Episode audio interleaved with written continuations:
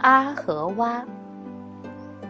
古代有一个富翁十分吝啬，有一次，他雇了一个男孩为他做工，说好月底付给男孩二十个铜板作为工钱。可是，当男孩辛辛苦苦地干完一个月后，这个吝啬的富翁却想赖账了。他刁难男孩说。你去集市上买回阿和蛙这两样东西，我再给你工钱。你要是买不回来，就一个铜板也别想拿。阿和蛙是什么东西呢？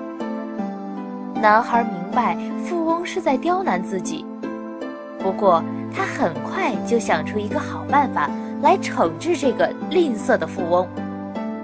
男孩很快从集市上捧回两个泥罐子。他把泥罐放在富翁的面前，说：“老爷，您要的东西我都买回来了。”富翁十分好奇，就把手伸进其中一个泥罐子里。